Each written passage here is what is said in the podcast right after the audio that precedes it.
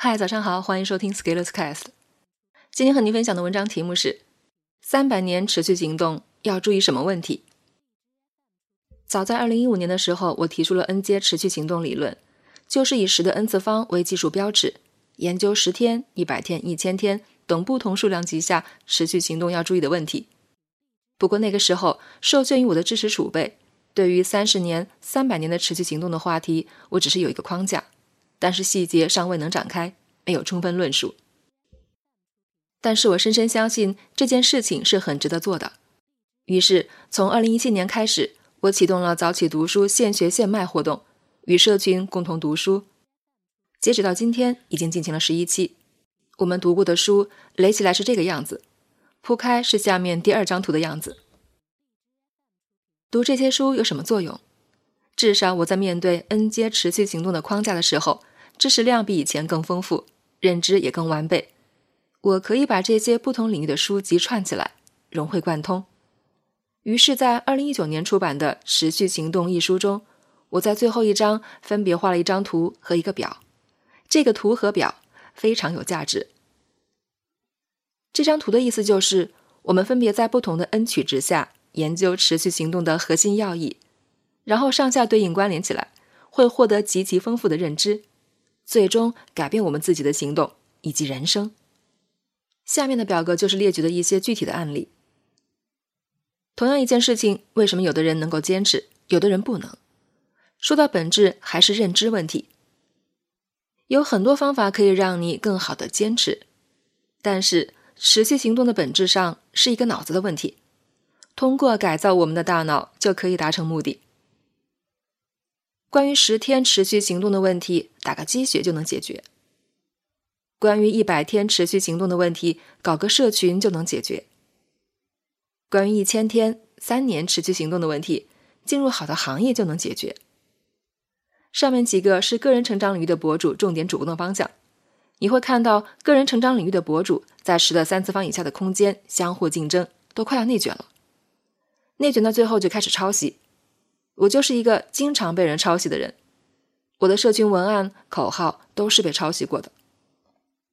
关于一万天，也就是三十年持续行动的问题，很多个人成长博主已经无法驾驭，因为知识储备已经不够了，就像五年前的我。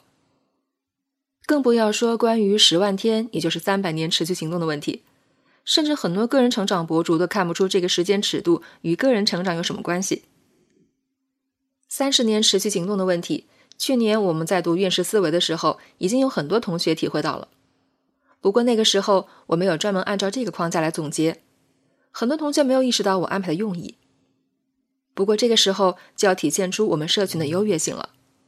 很多同学即使不理解，也能够跟着学，最后还会有收获。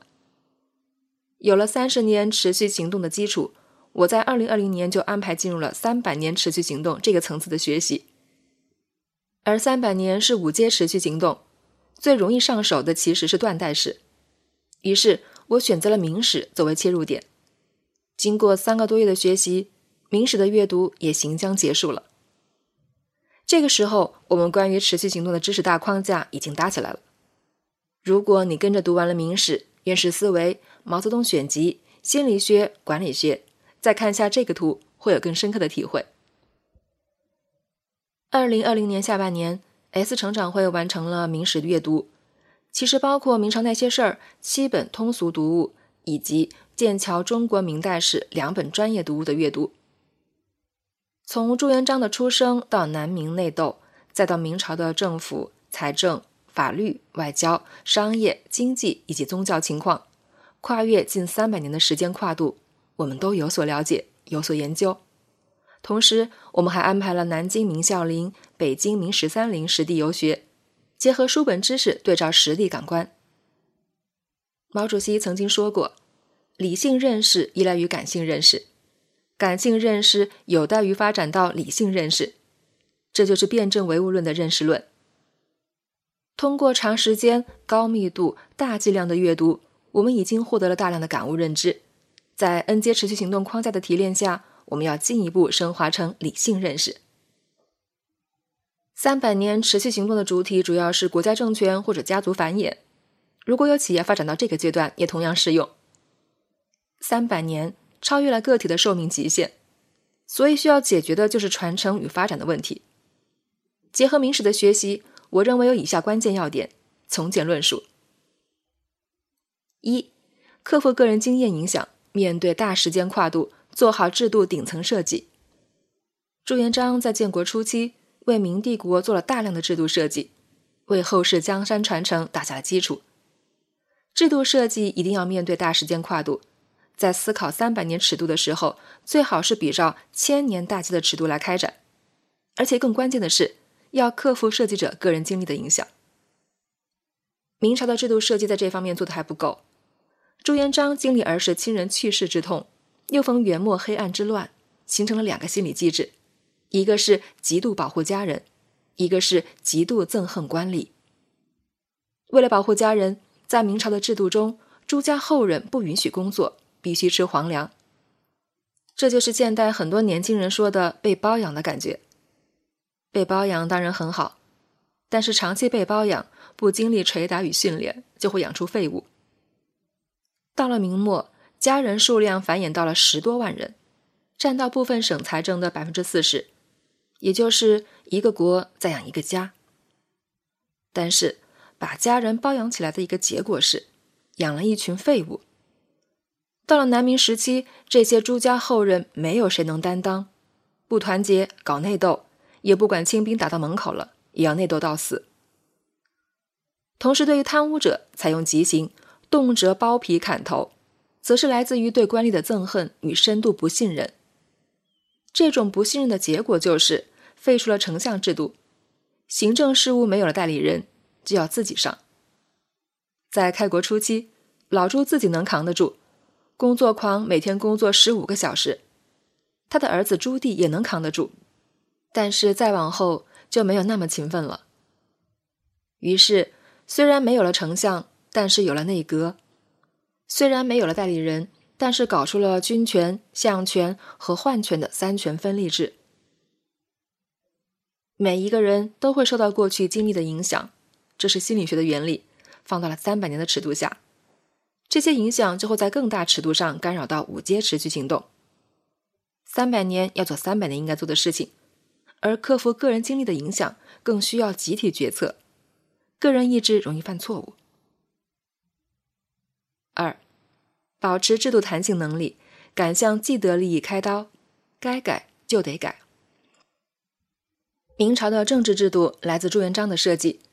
到了十六世纪及以后，面对西方大航海以及贸易的需要，面对商业的发展，已经显得有一些无力了。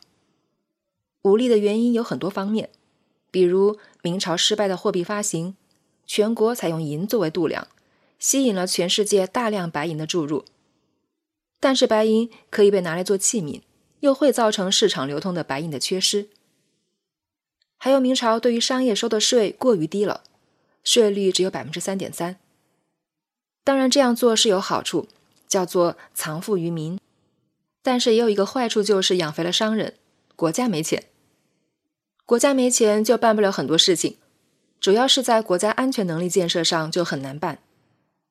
这种制度其实是需要改一改的。张居正做了一些改革，但是在万历十五年之后又遇到了反斥，到了明朝末期。既得利益者绑架了国家，富人的税收不上来，一遇到造反要打仗，却找穷人收税，越收越多人造反。人的本性是拒绝改变的，但是时代在变，人一旦形成了既得利益，就会固守拒绝改变，直到整个大船倾覆。所以，对于既得利益，要敢于动手。你不对自己动手，历史会向你动手。三。抓住核心人才，克制内斗，贴近群众，贴近世界发展。明初朱元璋打天下，军队和武官会受到更多的重视。但是随着时代的发展，文官在明朝占据更大比例，武官变成了附属。